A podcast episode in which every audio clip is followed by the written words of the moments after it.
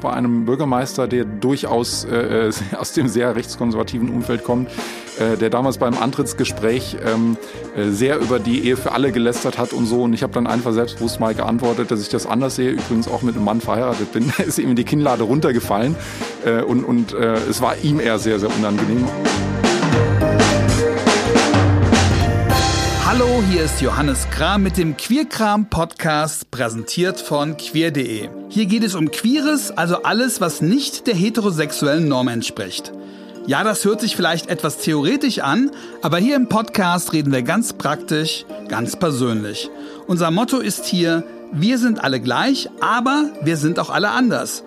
Ich mache diesen Podcast, weil ich glaube, dass wir in der queeren Community bei allen unseren Unterschieden doch auch ein Gespür dafür haben, eine Art inneres Verständnis für das, was uns eint. Und ja, ich glaube, dass wir uns alle etwas zu sagen haben.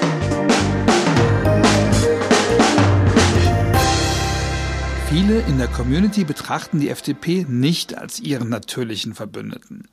Das liegt wohl vor allem daran, dass die Partei unter Kohl und Merkel mit in Regierungsverantwortung stand und somit auch dafür verantwortlich gemacht wird, dass sich in diesen Zeitabschnitten queerpolitisch so gut wie gar nichts bewegte. Während es damals in anderen westlichen Demokratien diesbezüglich einen Liberalisierungsschub gab, haben die deutschen Liberalen eine konservative Politik mitgetragen oder je nach Lesart mittragen müssen. Die FDP trat zwar für die Ehe für alle ein, doch als die dann 2017 entschieden wurde, saß sie nicht im Bundestag, konnte also auch zu dieser Entwicklung keinen entscheidenden Beitrag leisten. Seit 2018 ist die Partei wieder im Bundestag und nach dem Tod von Guido Westerwelle und nachdem der langjährige queerpolitische Sprecher Michael Kauch nicht wieder Teil der Fraktion wurde, ist nun Jens Brandenburg als dessen Nachfolger das queere Gesicht der FDP. Und in dieser Funktion hat er es geschafft, dass nun niemand mehr behaupten kann, die Liberalen wollten hier irgendwo den Fortschritt aufhalten. In ganz vielen Bereichen hat Jens Brandenburg mit seinen Fraktionskolleginnen wirklich progressive Initiativen entwickelt und vorangebracht. Zum Beispiel einen Entwurf für ein Selbstbestimmungsgesetz als Ersatz für das immer noch geltende diskriminierende Transsexuellengesetz. Über ihn weiß man nicht so viel, vielleicht ändert sich das ja heute ein bisschen, aber was man weiß, ist, dass er schon lange einen Lebenspartner hat und das weiß man auch, weil er es im Bundestag zum Thema machte. Als die AfD 2018 die Ehe für alle wieder abschaffen wollte, berichtete Brandenburg vom Rednerpult aus von seiner 15-jährigen Partnerschaft mit seinem Mann, von der er keine Sekunde missen wolle. Ja, das war ein seltener queerer politischer Gänsehautmoment, als Jens Brandenburg sich an die AfD wandte und sagte, dieses Glück, diese Liebe und auch diese Lebensfreude werden wir uns durch ihren Hass und ihre Kaltherzigkeit nicht nehmen lassen. Heute ist er hier. Ich freue mich sehr auf das Gespräch.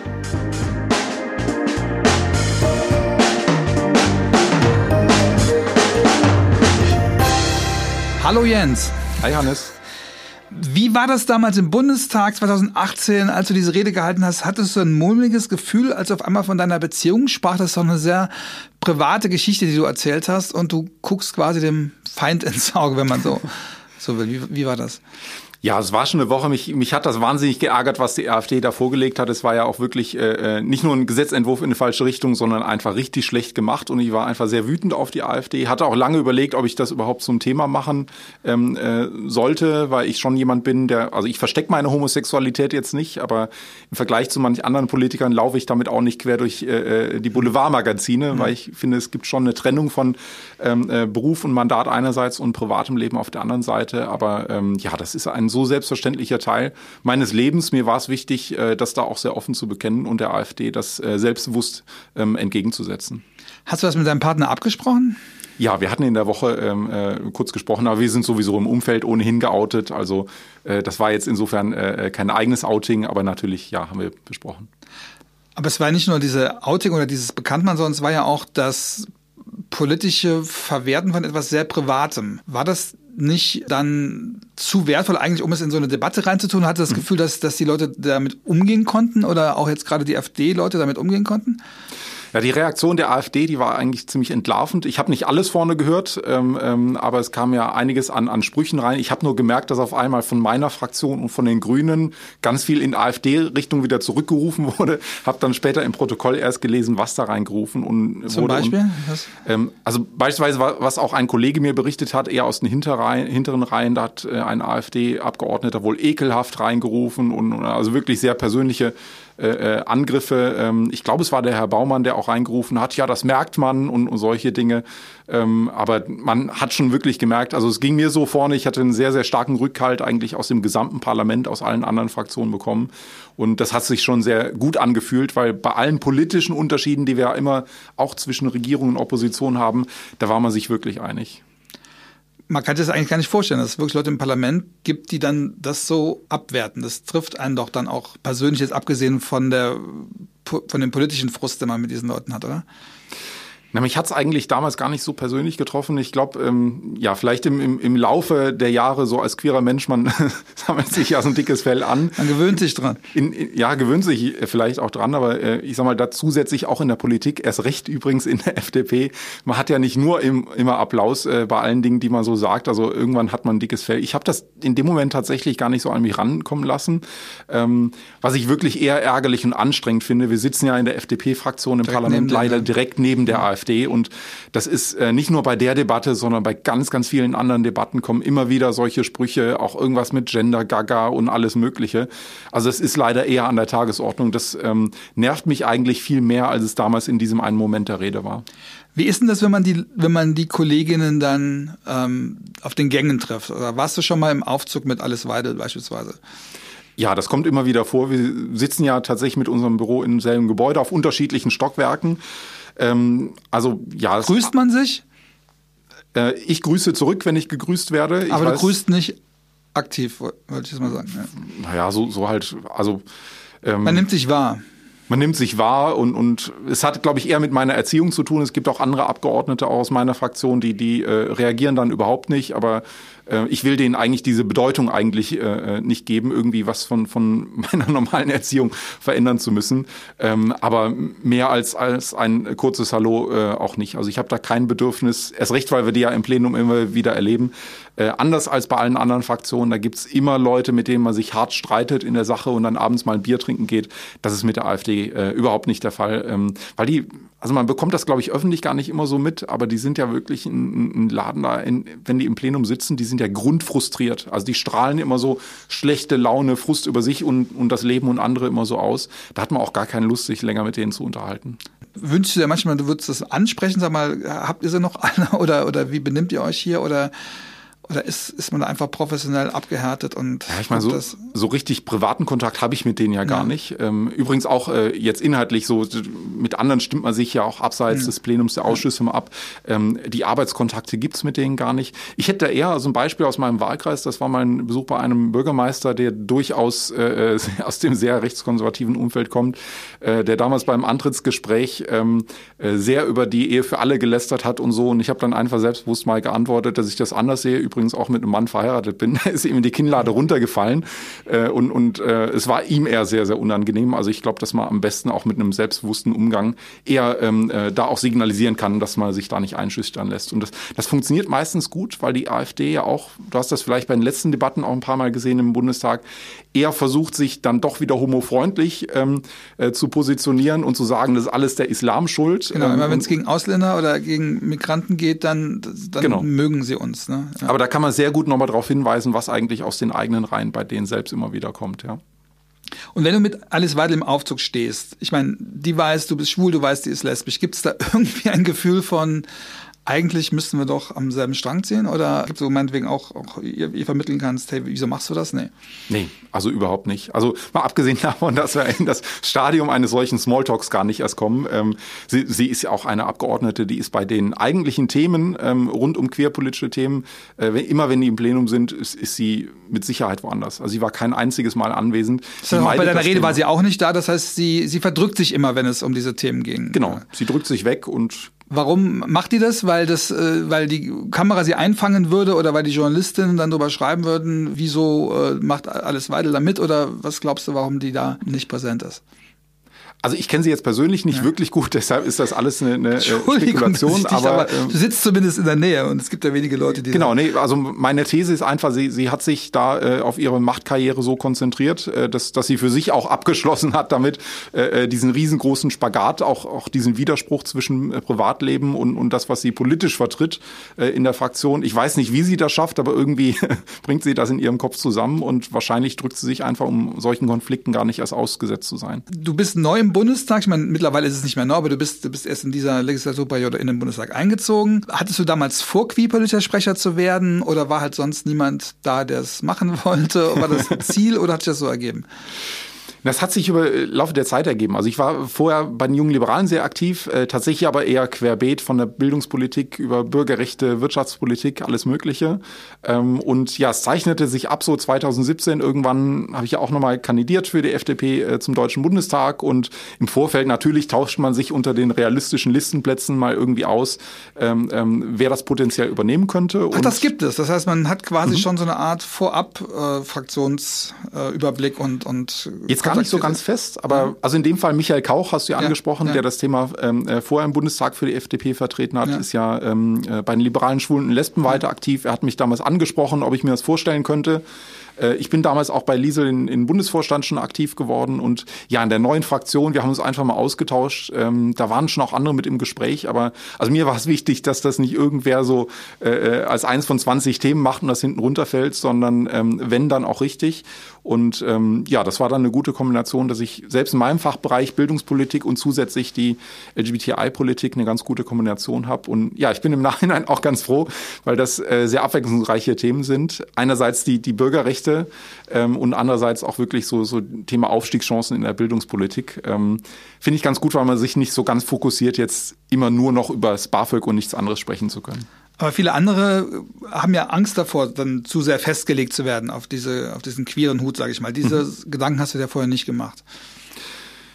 Nee, also am Rande schon. Ich meine, ähm, jetzt bei uns natürlich in einer parteiinternen Listenaufstellung ähm, in, in Baden-Württemberg, gerade in der Fläche, ähm, äh, da gibt's natürlich viele Kreisverbände, ähm, die ich mit dem Thema berufliche Bildung, wie soll es mit der dualen Ausbildung weitergehen, eher erreichen kann als in manchen Großstädten, wo dann auch äh, CSDs und solche Themen immer wieder präsent sind. Aber es ist eigentlich die Mischung. Also auch im Landesverband, ich gehe da sehr selbstbewusst auch mit den Themen transsexuellen Gesetz und vieles mehr auch um.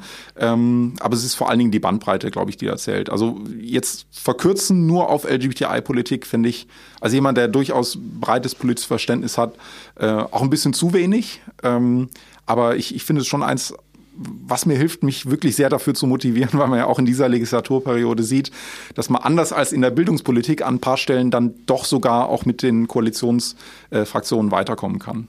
Da reden wir gleich vielleicht noch ein bisschen drüber. Äh, glaubst du, dass alle queeren Menschen in deiner Fraktion out sind oder glaubst du, da gibt es welche, die sich noch nicht geoutet haben?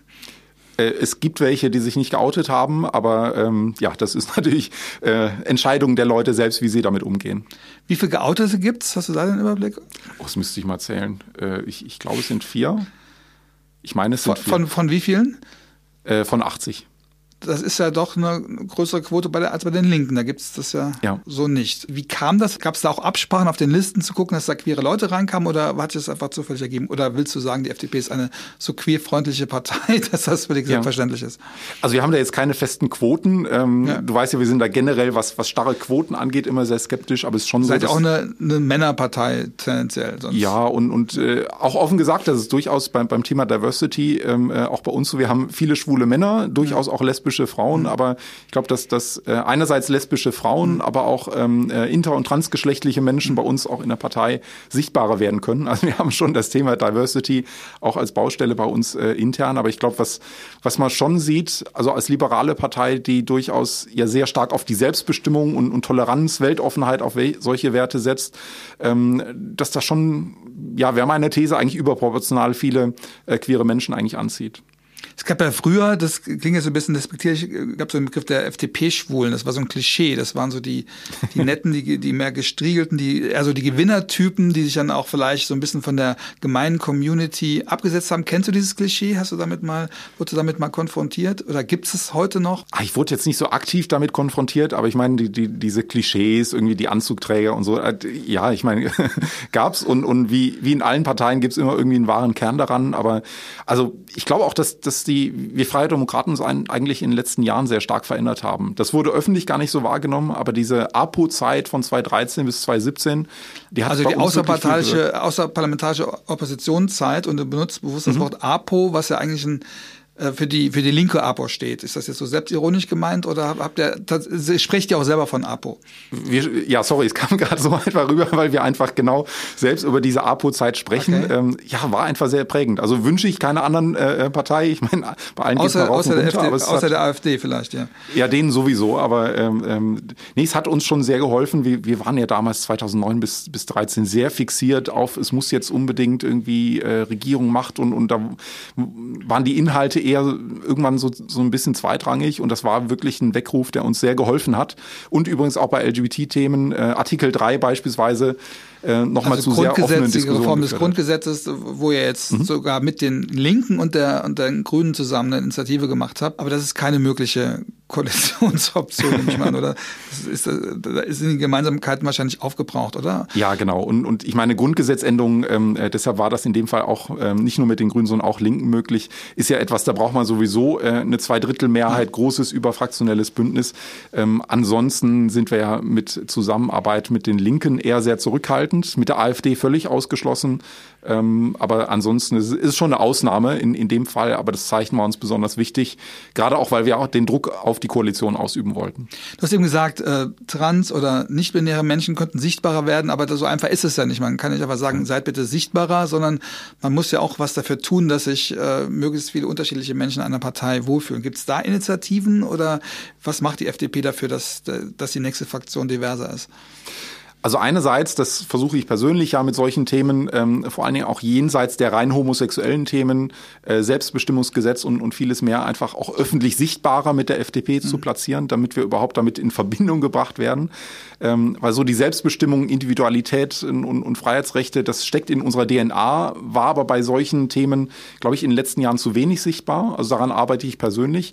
Und ja, das ist natürlich auch ein Thema bei uns ähm, in der eigenen Partei. Äh, übrigens auch die, die Frage äh, des Frauenanteils, wie, wie divers sind wir da insgesamt, ähm, äh, Parteimitglieder mit Migrationshintergrund, also da gibt es diverse Initiativen ähm, und, und Wie sehen die aus? Also wie, wie was heißt mhm. Initiativen? Sind das nur inhaltliche Initiativen oder spricht man konkret Leute an oder macht man, keine Ahnung, Workshops, wo man Leute einlädt, äh, um, um an sich zu binden? Wie kann ich mir das vorstellen? Also tatsächlich alles davon. Ähm, es fängt ja oft schon an beim, beim äh, Kreisverband vor Ort. Also mhm. wenn man da hinkommt zu so einem Stammtisch, häufig sind das ja sehr eingespielte Runden, wie in anderen Parteien auch. Man kennt sich seit 20, 30 Jahren. Fühlt man sich da als Neumitglied wohl oder nicht? Es recht, mhm. wenn das manchmal eine eher hetero, äh, weniger heterogene Gruppe ist, sondern ähm, alle erstmal ja recht gleich wirken.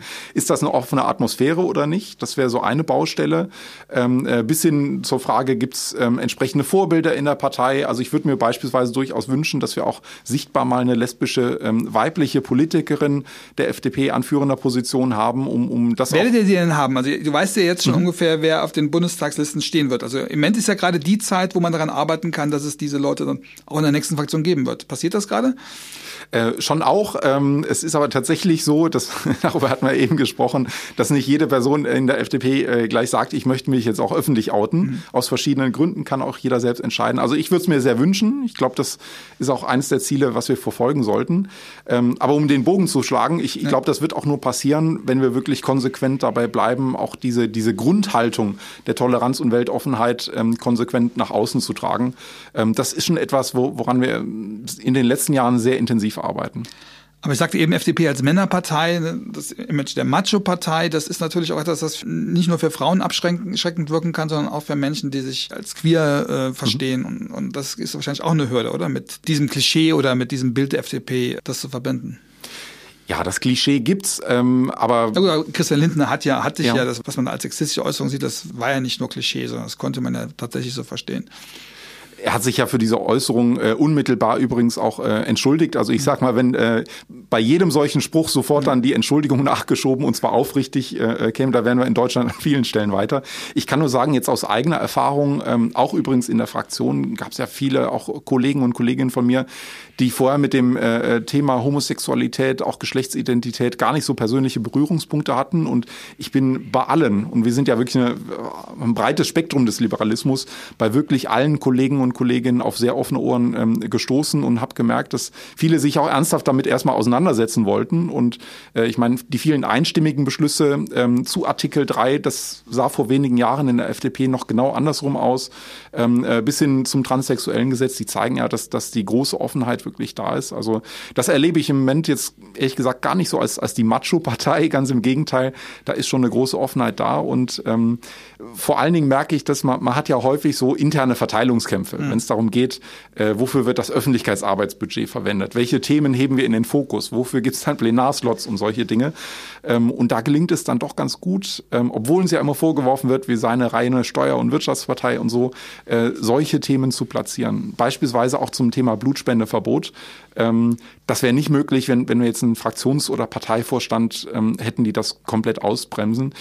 Ich erlebe es eher, dass das ganz bewusst eher gestärkt wird, um, um ähm, eben neben der Wirtschaftspolitik gerade solche Bürgerrechtsthemen nochmal sehr in den Fokus zu rücken. Also die alte FDP, die 70er Jahre FDP, die sich hier als Bürgerrechtspartei ja auch äh, betrat hat, nochmal mehr in den Vordergrund zu rücken. Also wirkt die FDP ja, ja gerade nicht, ne? oder? Ah, ich würde sagen schon. Also ähm, ich meine, bei, bei, ganz vielen Themen jetzt übrigens auch mitten in der Corona-Krise. Also wir sind diejenigen, die jetzt einerseits Corona nicht leugnen, andererseits aber wirklich die Freiheitsthemen, Grundrechte immer sehr in den Fokus heben, ähm, auch auf Verhältnismäßigkeit pochen. Also da würde ich mir manch andere äh, Fraktion, die sich immer gerne liberal nennt, aber dann sehr zurückhaltend ist, äh, doch auch stärker nochmal wünschen in dieser Debatte. Da gibt's keine Schwarz-Weiß-Antworten, das also will ich gar nicht suggerieren. Ähm, aber die Freiheitsrechte ist das sind schon Themen, also gerade in den letzten Jahren, die wir wirklich konsequent in allen Politikfeldern immer wieder vorantreiben. Wird das denn wirklich auch als Freiheitsthema begriffen? Weil wir haben ja gerade die Identitätspolitik-Debatte ne, mit Thierse mhm. in, in, der SPD, wo das ja so ein bisschen gegeneinander ausgespielt wird, wo, wo das als Minderheitenrecht gesehen wird, also etwas, was nicht die, das gesamte Verständnis der, der Gesellschaft betrifft, sondern, sondern was Partikularinteressen sind. Wenn ihr den Begriff der Freiheit reintut oder den Begriff der Freiheit hervorhebt, glaubst du wirklich, dass auch diese Minderheitenthemen bei euch da drunter abgebucht werden oder dass man das jetzt einfach nur, nur so brandet, um halt, sage ich mal, den Markenkern ein bisschen besser rauszustellen? Also sind die Themen, ich glaube eher, dass das Weltbild so ein Stück weit anderes ist. Also gerade als liberale Partei, wir, wir denken ja gar nicht jetzt in, in, in Kollektiven, sondern schauen sehr stark auf einzelne Menschen. Also ob es jetzt in der Wirtschaftspolitik Arbeit und Kapital ist oder Migrationspolitik, die Flüchtlinge und was auch immer da im politischen Kontext ähm, äh, so an, an manchmal auch Freund-Feind-Bildern kreiert wird. Das ist uns eigentlich vom, vom Weltbild, von der Denke eher fremd. Ähm, bei uns kommt die Motivation eher daher, dass wir ja sagen, wir schauen auf das Individuum, nicht im Sinne von du wirst allein gelassen, sondern du sollst selbst entscheiden können, wie du lebst, ähm, leben und leben lassen, so ein bisschen als, als äh, Grundhaltung. Und ähm, wenn wir dann eben sehen, dass viele Menschen ihre Selbstbestimmung gar nicht ausleben können, übrigens oft auch in Deutschland, weil es eben gesellschaftliche oder staatliche Strukturen geben, die diese Freiheitsrechte ausbremsen, dann ist das für uns wirklich ein, ein Kernthema. Aber das ist ja eine andere Denke, als jetzt erstmal die Gesellschaft in Kollektive einzuteilen und zu sagen, das ist ist die Mehrheit und das ist die Minderheit und, und jetzt clasht beides aufeinander.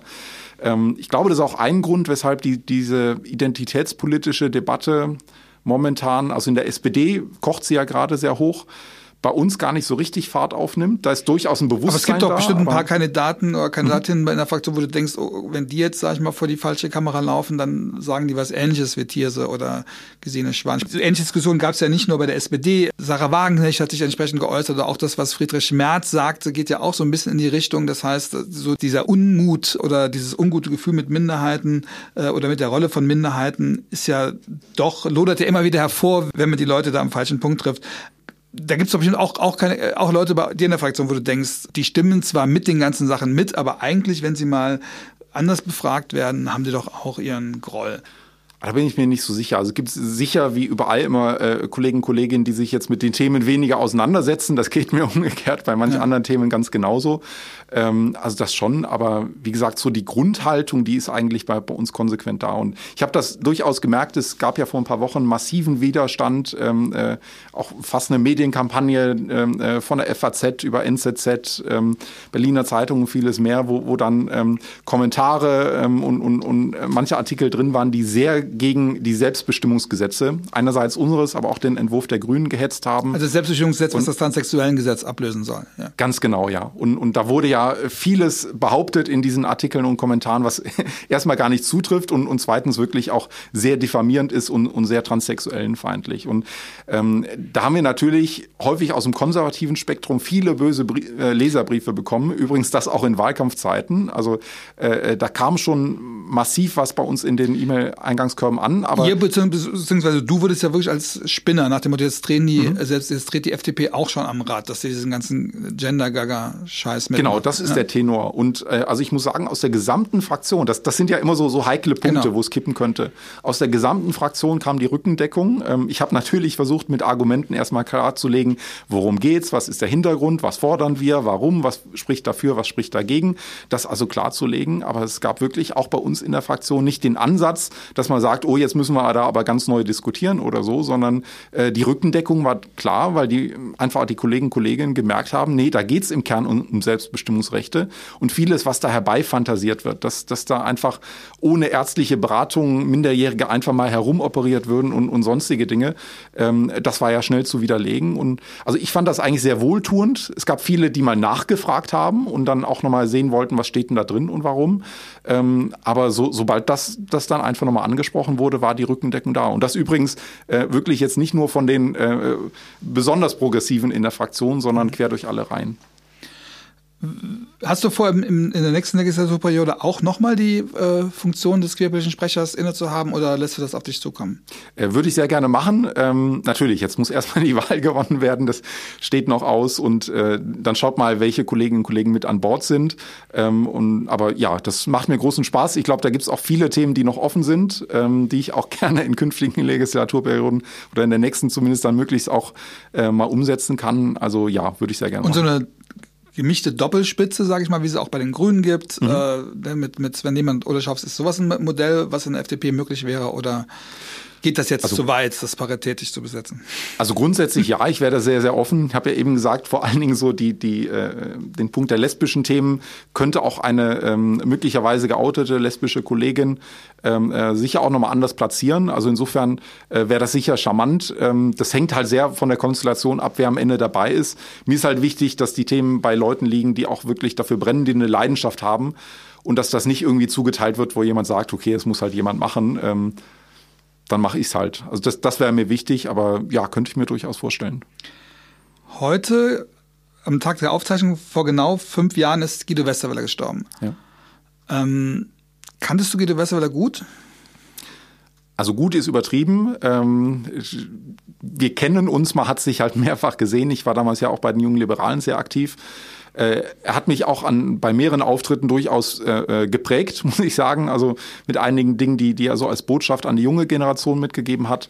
Ähm, aber damals war ich jetzt nicht so politisch auf Bundesebene aktiv, dass, dass ich jetzt sagen würde, wir das hatten eher aus der Ferne. Das heißt, ihr hattet jetzt ja so ein bisschen aus der Ferne, genau. Ja.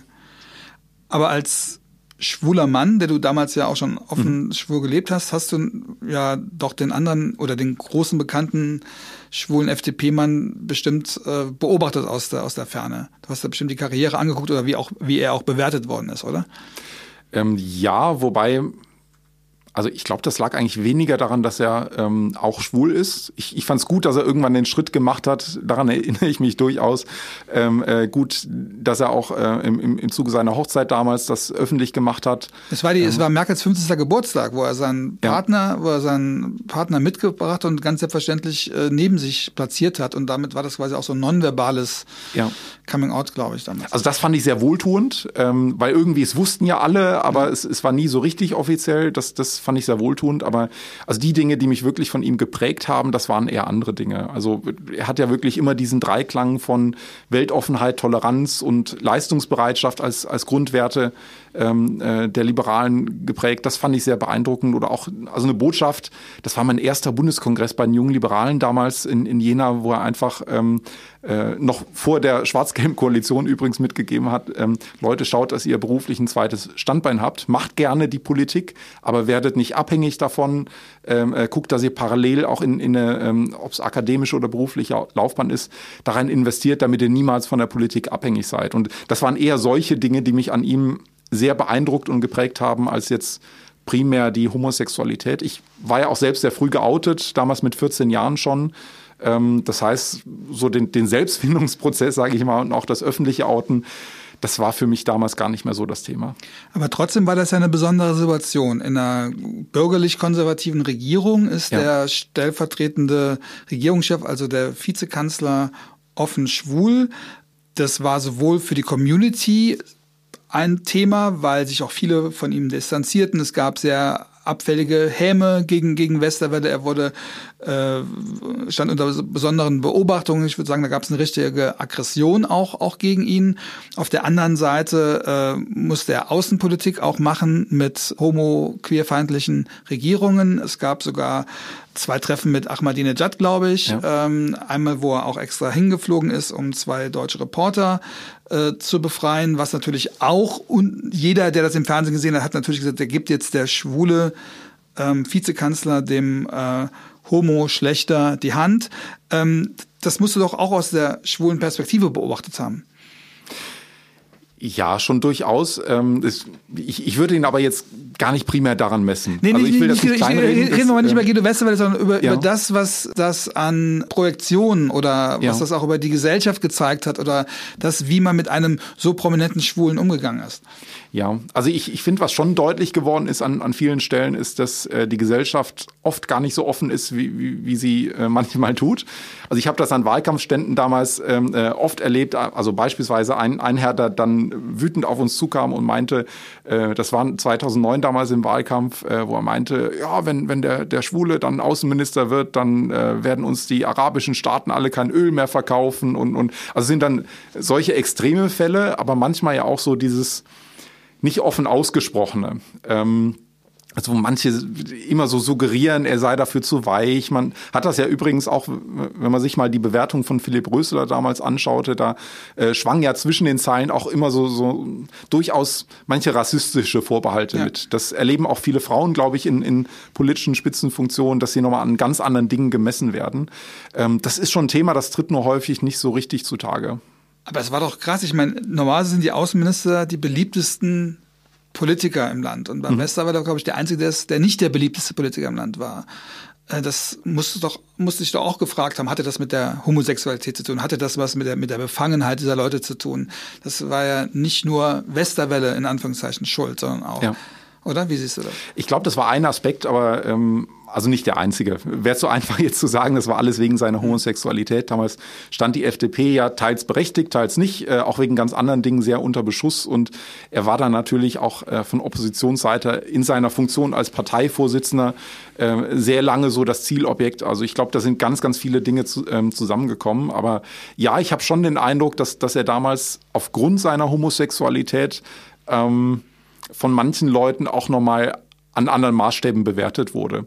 Ähm, ich hoffe, dass sich da auch im, Laufe der Zeit was wandelt. Wir wissen nicht in welche Richtung, aber ich glaube schon, dass das ja, man, man sieht es ja inzwischen, Jens Spahn beispielsweise, auch ein, ein, weiterer schwuler Minister, der sehr, sehr offen und selbstverständlich damit umgeht, sich auch nicht darüber primär definiert, aber ähm, äh, das jetzt auch nicht verheimlicht oder zurückhält und, und solche Dinge.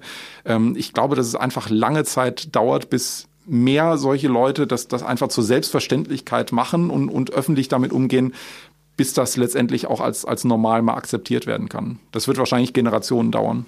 Hattest du damals das Gefühl, dass es in der Partei kein Problem war oder gab es damals auch gegen Westerwelle Vorbehalte aufgrund seiner Homosexualität oder war das schon so lange bekannt, dass da tatsächlich niemand mehr drüber geredet hatte? Es war lange bekannt. Es gab, ähm, glaube ich, damals im Zuge seiner Hochzeit auch vereinzelte Austritte, aber ich sag mal, das waren die, denen man nicht besonders lange hinterher getrauert hat.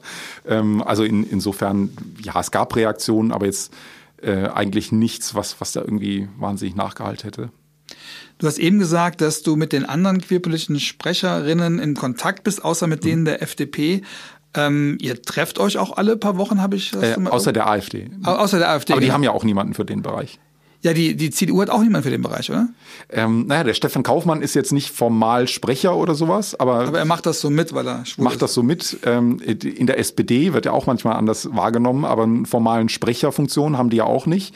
Und doch, trotzdem, der Karl-Heinz Brunner ist doch. Äh also die, ich glaube, Beauftragter nennen die das. Jedenfalls nicht die Sprecherfunktion, aber letztendlich ist ja auch er jemand, der das verkörpert. Auch der Stefan Kaufmann ähm, äh, treibt die Themen sehr voran, ist da auch in der Runde dabei. Und was ich in der Union, die sind natürlich bei, bei vielen Themen nicht, nicht so progressiv, wie wir sie gerade gerne hätten, äh, gerade bei den Mehrheitsentscheidungen, aber äh, auch da tut sich ja ein bisschen was. Also wenn ich an Volker Ulrich denke, beispielsweise ähm, äh, Jan-Marco Lukschak und, und andere, die sich jetzt auch zu Artikel 3 der Grundgesetzänderungen, anderen Themen. Frau Lutschak ist der Schöneberger ähm, Bundestagsabgeordnete, der das wahrscheinlich auch macht, weil er von der eigenen Community im Wahlkreis dazu getrieben wird, oder?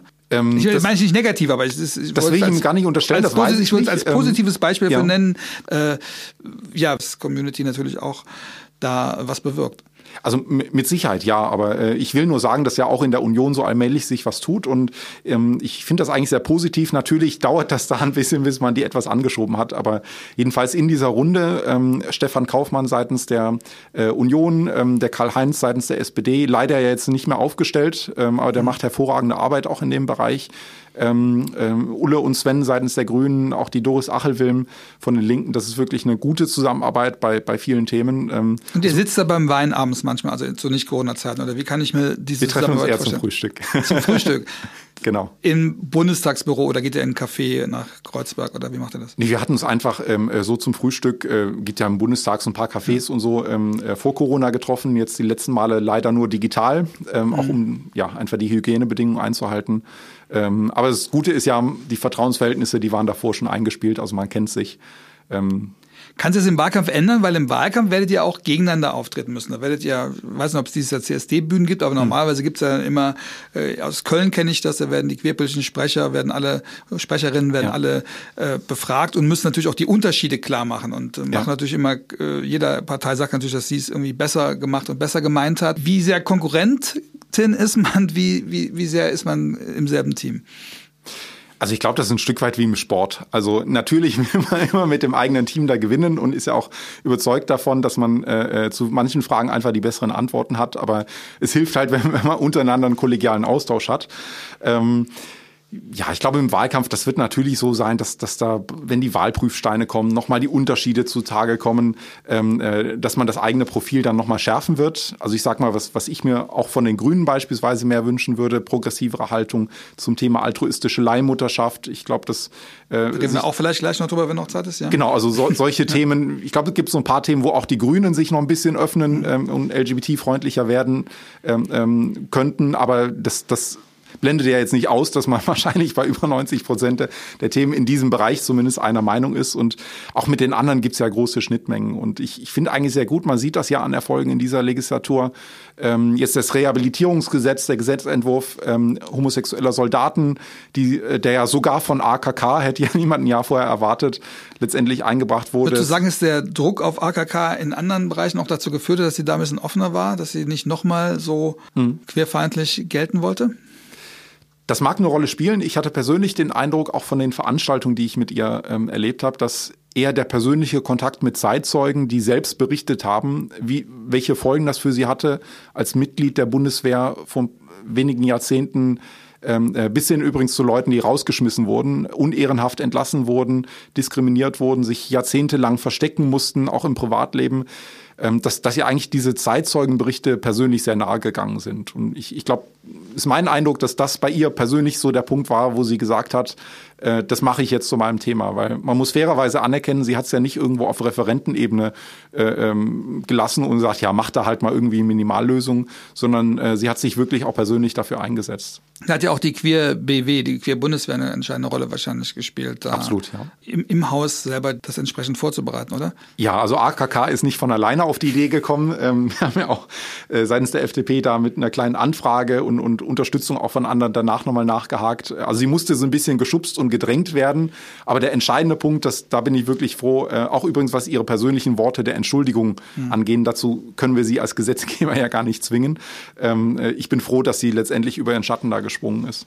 Du hast eben gesagt, die anderen Kolleginnen, die auch diese queerbildlichen Aufgaben haben, da gibt es auch ein gewisses Vertrauensverhältnis. Geht das so weit, dass man sagt, okay, bearbeite doch du mal in deiner Partei die Kollegin oder den Kollegen, die noch ein bisschen äh, das Problem sind. Also schiebt man sich da so ein paar Bälle zu und um gemeinsam für das Thema an verschiedenen Fronten arbeiten zu können? Klar, also ich werde natürlich hier in der Runde jetzt, Doch, jetzt nicht komm. die Interna komplett ausplaudern. Aber genau, wie, aber wie, genau, aber, wie läuft äh, sowas? Natürlich ja? passiert das. Und, und ähm, also wir schließen uns dann zusammen und, und sprechen ja gemeinsam, was sind die Themen. Zu den meisten Themen sind wir uns ja mhm. zumindest von der Grundrichtung einig und sprechen dann darüber, was muss passieren, um, um das wirklich im Parlament voranzubringen. Wir sprechen uns auch ab, beispielsweise, welche Fraktion ähm, äh, kann dann mal einen Plenarslot dafür besorgen, damit das wirklich auch öffentlich sichtbar ist und nicht einfach nur in der internen Ausschusssitzung behandelt wird. Ähm, wir tauschen viele Informationen aus, äh, die weiterhelfen. Also ja, das, das funktioniert sehr gut und ich glaube, das ist im Vergleich zu anderen Politikbereichen auch eigentlich Teil des Rezepts, warum wir in dieser Legislatur ein bisschen was in Bewegung gebracht haben. Wir hoffen natürlich jetzt, dass es gerade bei der Grundgesetzänderung Artikel 3 gelingt. Glaubt, es wird noch was vor der Wahl?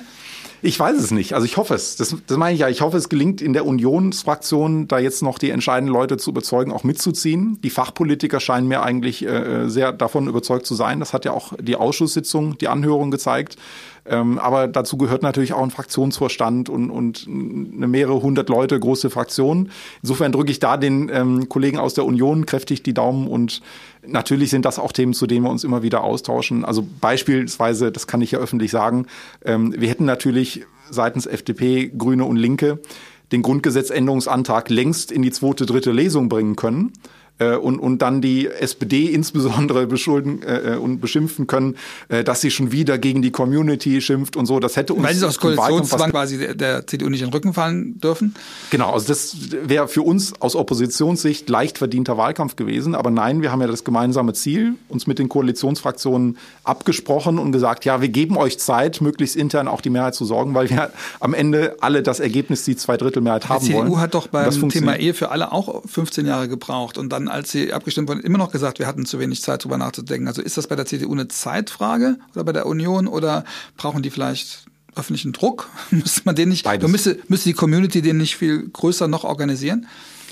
Äh, beides. Also ich glaube, der öffentliche Druck, es gibt ja jetzt ja übrigens die große Kampagne ähm, äh, zu Artikel 3, ähm, ähm, den Grundgesetzschutz für alle und ich hoffe, dass das auch öffentlich noch Fahrt aufnimmt. Gerade in Corona-Zeiten leider ein bisschen schwierig, weil alle nur über Corona sprechen, aber den Druck, den brauchen wir definitiv. Das soll jeder Abgeordnete, jeder Abgeordnete vor Ort im eigenen Wahlkreis merken, dass das wirklich unter den Nägeln brennt. Ähm, und gleichzeitig, natürlich werden wir den Entwurf, die zweite, dritte Lesung jetzt nicht ähm, auf St. Nimmerleinstag verschieben. Das wird in dieser Legislaturperiode definitiv noch ähm, im, im Plenum behandelt werden. Und irgendwann muss sich auch im Frühjahr jetzt die Koalition dazu positionieren. Nun, letztendlich ist es immer eine Abwägung, ob man jetzt den schnellen Wahlkampferfolg haben will oder die Sache erfolgreich durchbringen. Und an solchen Stellen muss man sich, glaube ich, wirklich für die Sache entscheiden, um zumindest die Chance zu ermöglichen, ob das so kommt. Ich kann es nicht sagen, gefühlt stehen die Chancen diese Legislatur 50-50. Aber zumindest für neue Koalitionsverhandlungen Möglicherweise ist ja auch die Union wieder daran beteiligt, sind die Chancen eigentlich ganz gut. Nach der Ausschussanhörung, zumindest haben wir die richtigen Argumente auf unserer Seite, das dann auch erfolgreich durchzubringen. Möglicherweise ist die CDU an oder die Union an Koalitionsverhandlungen beteiligt. Äh, was, können, was für eine Koalition hättest du denn gerne? also wenn ich mir aussuchen kann, natürlich immer eine eine Ein FDP-Bundeskanzler. Okay, ihr hattet ja auch schon mal einen FDP-Ministerpräsidenten. Das hat ja nicht so gut funktioniert. Ja, nee, das, äh, das klammer ich mal aus. Das, das klammer ich mal aus, ja. Aber genau, was, was für eine realistische Koalition kannst du dir vorstellen? Wäre dein Wunsch? Ähm, es, es hängt natürlich von Mehrheiten ab. Wir, wir können in vielen Bereichen mit der Union gut zusammenarbeiten, im wirtschaftspolitischen Bereich, im gesellschaftspolitischen Themen häufig mit den Grünen, auch mit Teilen der SPD. Ähm, am Ende muss alles natürlich auch finanziert werden. Es, mit, mit all den demokratischen Parteien ähm, gibt es da, glaube ich, eine gute Chance Klar, aber wozu tendierst du? Du hättest gerne Ampel, höre ich dann so ein bisschen raus. Nee, gar nicht mal. Also, äh, oder nicht unbedingt. Ähm, wenn es in der Ampel gelingt, neben der guten Gesellschaftspolitik auch äh, finanziell verantwortlich zu sein für kommende Generationen und die Wirtschaft voranzubringen, ähm, ist eine Ampel super. Und wenn es in einer schwarz-gelben Koalition oder Jamaika möglicherweise gelingt, nicht nur wirtschaftlich voranzukommen, sondern auch im bürgerrechtlichen Bereich Akzente zu setzen und, und große Akzente vor allen Dingen zu setzen, ist das auch super. Also wir, wir sind aus der Zeit, das ist ja auch noch so ein Lagerdenken eigentlich, ähm, hat uns 2009 bis 2013 ja auch sehr geprägt. Ähm, das haben wir als FDP wirklich hinter uns gelassen. Ähm, wir sind da wirklich offen, es kommt auf die Inhalte an. Und, und so die Zeit, wo, wo die FDP so eine Art Arbeitskreis Freiheit der Union war, die sind vorbei. Aber die, der Unterschied zur, zur letzten Koalitionsverhandlung wird sein, dass die FDP diesmal unbedingt regieren möchte. Also zumindest äh, sie sich das nicht nochmal erlauben kann, dass sie die Verhandlungen an einem Punkt beendet, wo es keiner so richtig verstanden hat, wie bei, den, bei der Jamaika-Verhandlung vom letzten Mal. Also wir möchten regieren, wollten wir übrigens 2017 auch, aber nicht, äh, nicht so nicht um jeden jetzt, ne? Preis. Ne? Ähm, äh, und es ist klar, dass niemand sein komplettes Wahlprogramm umsetzt, aber natürlich muss das, es, es wird keine Koalitionsbeteiligung der Freien Demokraten geben, wenn nicht ähm, irgendwas an wesentlichen Wahlversprechen auch umgesetzt wird. Also das ist klar.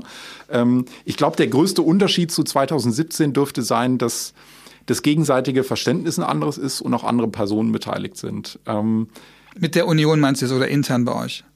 Ja, ich meine beispielsweise Frau Merkel, die ist ja 2017 davon ausgegangen, die FDP ist noch die, die sie von 2013 kennt, die machen sowieso alles mit. Jetzt muss sie nur den linken Flügel der Grünen beim Parteitag, weil die ja abstimmen, mhm. überzeugen. Die FDP ist sowieso dabei. Das hat sie falsch eingeschätzt. Ähm, mhm auch ein Stück weit Selbstkritik hat man vielleicht ihr damals nicht klar genug zu verstehen gegeben. Ihr wart ja auch ganz Aber, neu. Ihr kanntet euch ja selber nicht so richtig, ne? Nee, und es sind, also jetzt mal als Beispiel nochmal dieser Frühstückskreis ähm, der LGBTI-Politiker und, und Politikerinnen.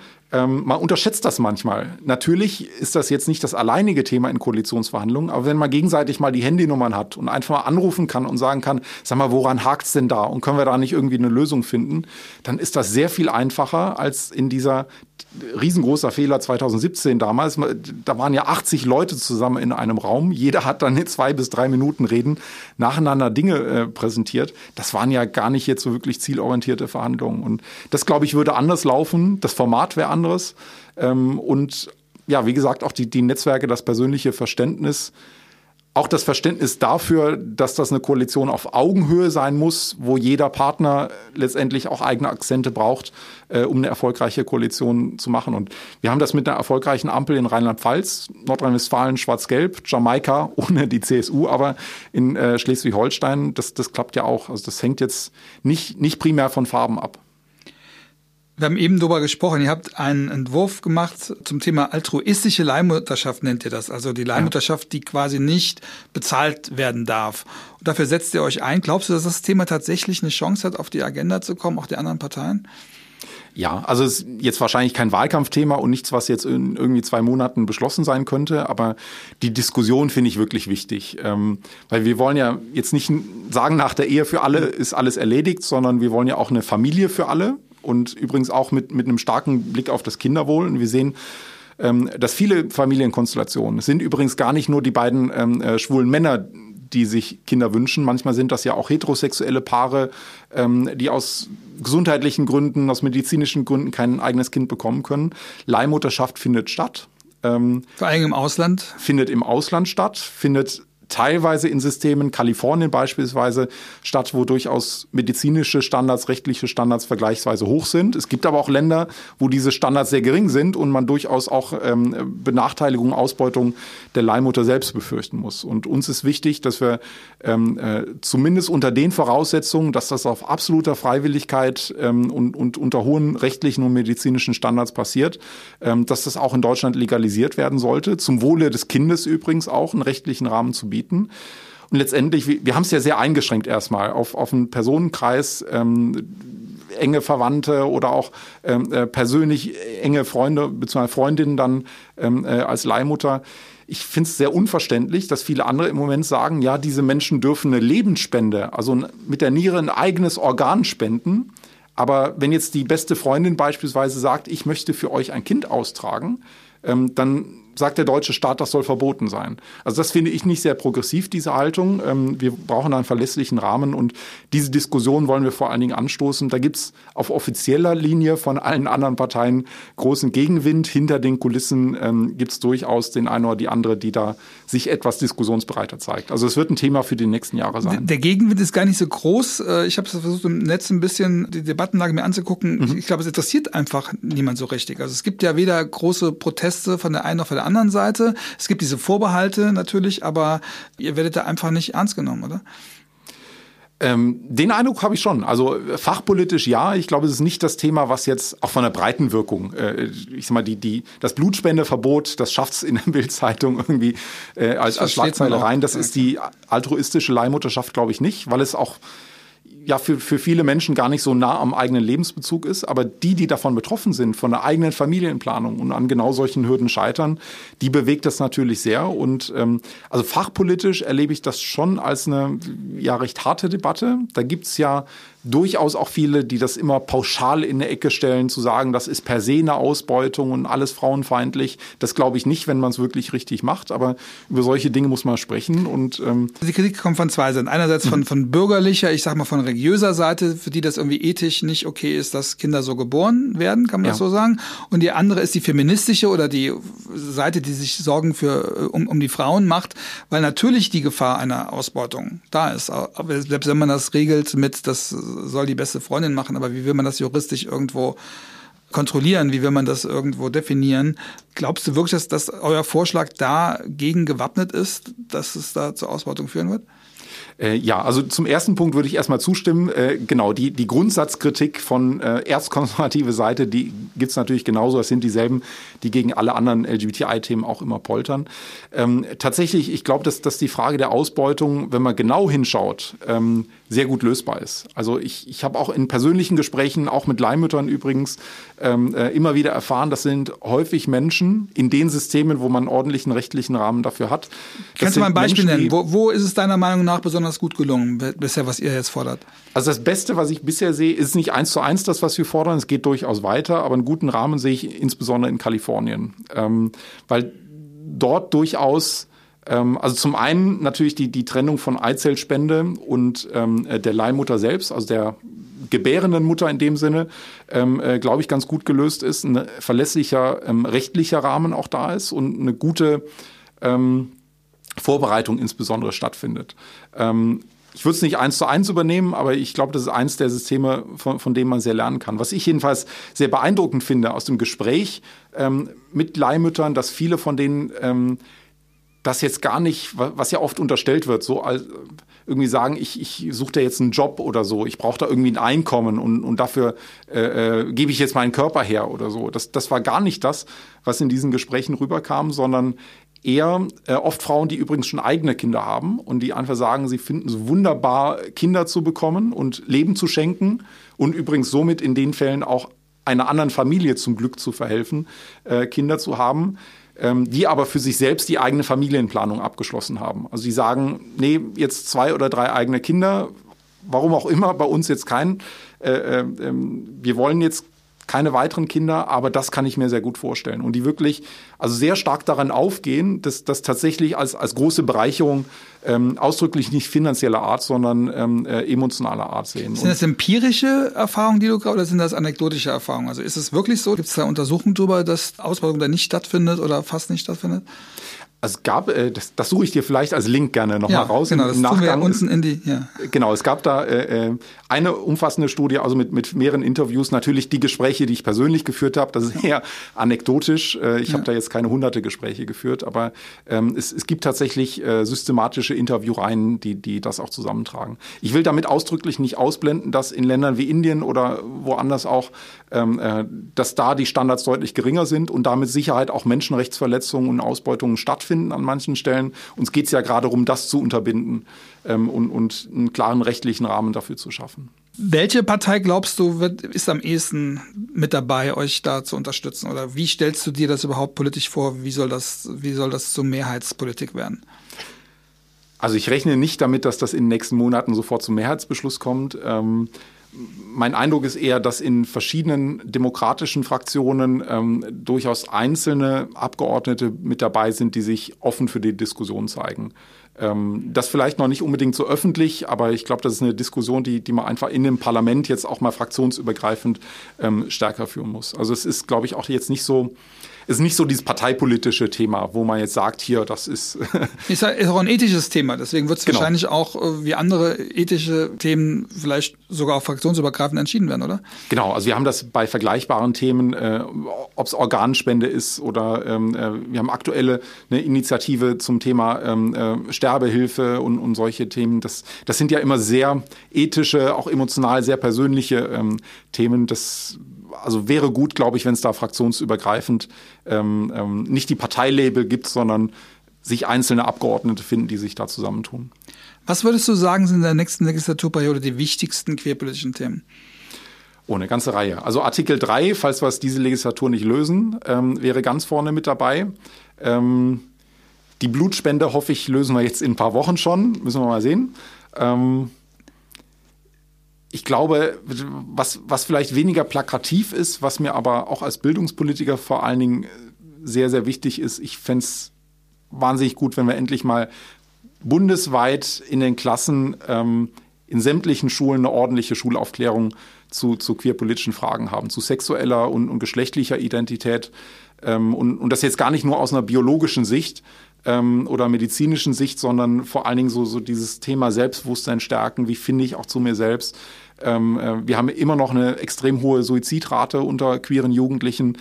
Ähm, also Schön wäre es ja, wenn es nicht nur in der Aufklärung stattfinden würde, sondern wenn das in allen Schulfächern selbstverständlicher Bestandteil wäre, dass ja. auch queere Realitäten abgebildet werden, oder? Äh, das ja. Also sind wir in Diskussionen beispielsweise äh, Sachaufgaben Mathematik oder äh, irgendwelche Texte im Deutschunterricht oder genau. Geschichte und so. Das ja würde ich aber eher mal zu selbstverständlich und einfach machen zählen. Ähm, ich glaube, was wir zusätzlich brauchen. Ich war damals als Schüler selbst aktiv ähm, bei Schlau NRW, ähm, also ein Schulaufklärungsnetzwerk, damals bei uns in Aachen Aachen an der AIDS-Hilfe angesiedelt. Ähm, und, und wir sind damals mit ehrenamtlichen Teams, ähm, die meisten waren Studierende, ich war als Schüler mit dabei, in Klassen reingegangen, also geoutete queere Menschen, die sich einfach mal Klassenlehrerin vor die Tür, mal 90 Minuten mit denen zusammensetzen und mal offen drüber sprechen. Das auch durchaus äh, äh, mit pädagogischen Konzepten und so. Ich fand das, also meine Erfahrung ist, das hat wahnsinnig viele Vorurteile in sehr kurzer Zeit gelöst. Und ich finde es sehr schade, das gibt es in NRW natürlich und in anderen Bundesländern so hier und da mal lokale Projekte, aber dass wir das nicht in der Fläche haben. Weil ich glaube, es sind schon Themen, da mal persönlich Kontakt zu haben. Wir haben das Thema ja durchaus in, in manchen gesellschaftlichen Milieus auch ähm, äh, manchmal auch religiöse Hintergründe oder andere wo große Vorbehalte äh, bei Jugendlichen da sind, die lassen sich durch einen Vortrag, durch eine Lehrkraft nicht lösen, sondern da braucht man diese persönlichen Kontakt, einfach mal einen queeren Menschen persönlich gesprochen zu haben und zu merken, die fressen mich jetzt auch nicht auf. Ähm, das wirklich in die Fläche zu bringen. Was mich wundert, dass du jetzt als FDP, als Wirtschafts-, also als Vertreter der Wirtschaftspartei, wie sie sich sieht, jetzt nicht ähm, queer in der Wirtschaft so ganz vorne siehst, weil da gibt es ja auch erhebliche mhm. Versäumnisse und es, ja. äh, nur ein Drittel aller Menschen sind wirklich out im Job. Es gibt große Vorbehalte, es gibt, es gibt Mobbing, es gibt auch komischerweise in der deutschen Wirtschaft nicht wirklich da große Initiativen für. Viele auch Industrieunternehmen haben überhaupt keine eigenen Diversity-Programme. Wäre das nicht ja. ein Thema, wo die FDP ganz, ganz vorne, weil das ja ihre Klientel, ganz, ganz vorne dabei sein müsste, um die Wirtschaft dazu zu bringen, Diversität tatsächlich auch aus Eigennutz, weil ja auch äh, Mitarbeiterinnen und Mitarbeiter fehlen, weil es auch ein Problem ist, gute Leute zu finden. Das tut man ja nur, wenn man auch entsprechende Bildung macht. Wäre das nicht eine Aufgabe, die die FDP viel stärker in Angriff nehmen müsste? Ähm, ja, lass mich nur kurz das Stichwort Selbstbestimmungsgesetz eben noch zur Liste ergänzen, Priorität, dass ja. es nicht untergeht. Genau, ansonsten, ähm, ja, absolut. Ähm, ich glaube nur, da sind auch ein Stück weit die Möglichkeiten des Gesetzgebers äh, beschränkt. Also wir versuchen das durchaus auch politisch ähm, auf die Agenda zu setzen. Es ist nur dadurch, dass wir jetzt nicht einfach sagen können, hier in dem Gesetz steht jetzt drin, das darf nicht. Also wir haben ja. AGG beispielsweise, äh, wo das die Grundsätze, genau, das, äh, wo die Grundsätze im Prinzip festgehalten sind, aber es hat ja viel mit mit Kultur zu tun, auch Unternehmenskultur, ähm, äh, mit unternehmerischen Entscheidungen, mit der Frage, was ist auch in der beruflichen Ausbildung schon fest verankert. Ähm, also es sind eher kleinere Stellschrauben, glaube ich, die wir immer wieder mit anstoßen können. Politik kann aufklären, Politik kann, ja.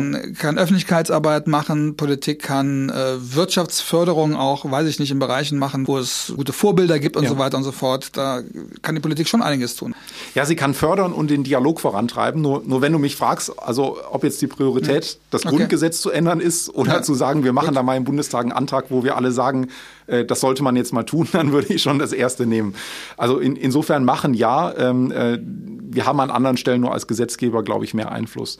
Ähm, eine Aufgabe, die ich vor allen Dingen beim Thema Diversity in der Wirtschaft sehe, ähm, oder generell im Arbeitsleben sind eigentlich zwei Dinge. Das, das eine, äh, es gibt in vielen, vor allen Dingen großen Unternehmen, gibt es hervorragende Netzwerke. Ähm, Proud at Work mal als ein Beispiel. Es gibt viele andere, äh, die sich da zusammenschließen, um Diversity voranzutreiben. Und ich habe selbst bei einer internationalen Unternehmensberatung auch gearbeitet. Da war es selbstverständlich, dass Diversity ein großes Thema ist.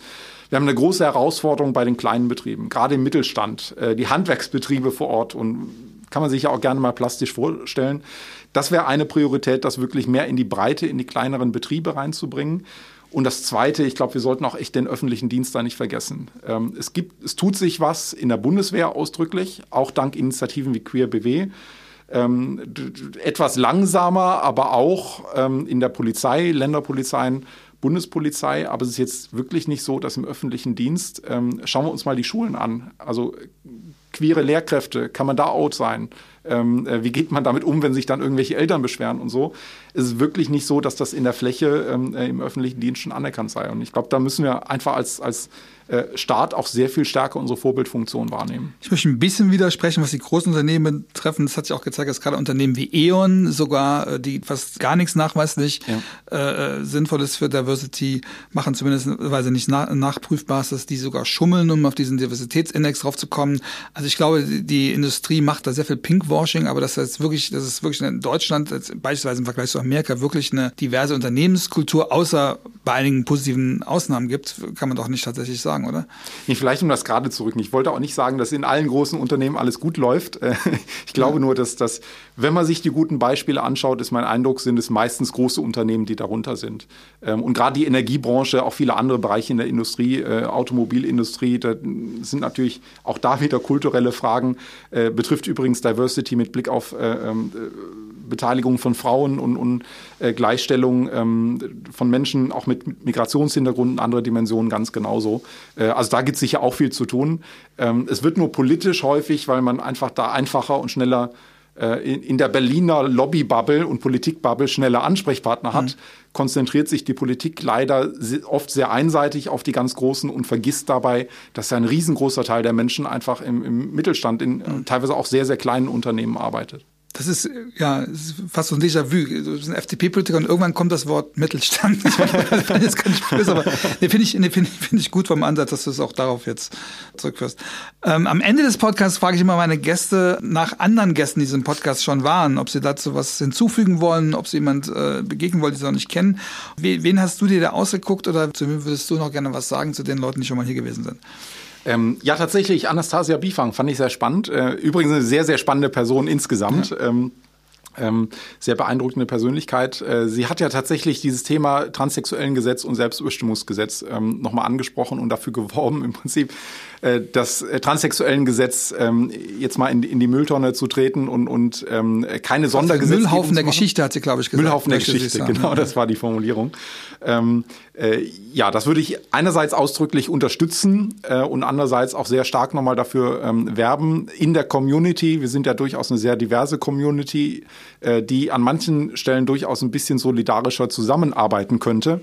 Ähm, dass wir diese Fragen auch von geschlechtlicher Identität und des äh, ähm, Selbstbestimmungsgesetzes jetzt nicht zu einem reinen Trans-Thema machen, betrifft übrigens weit, weit mehr intergeschlechtliche und, und eigentlich so auch CIS-Personen an vielen Stellen, ähm, sondern dass wir generell als Community lernen, solidarisch bei den Themen, die wir haben, als gesamte Community ähm, diese Dinge einzufordern.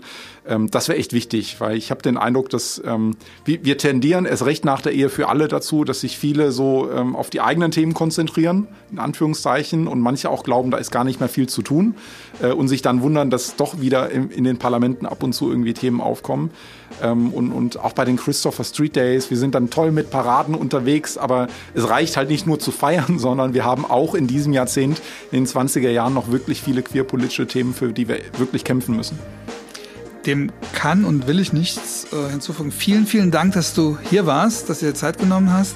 Alles Gute für den Wahlkampf. Ich bedanke mich bei euch, dass ihr zugehört habt und bitte, wenn ihr das noch nicht gemacht habt, abonniert diesen Podcast. Ja, bis ganz bald, Jens, alles Gute. Dankeschön, bis bald.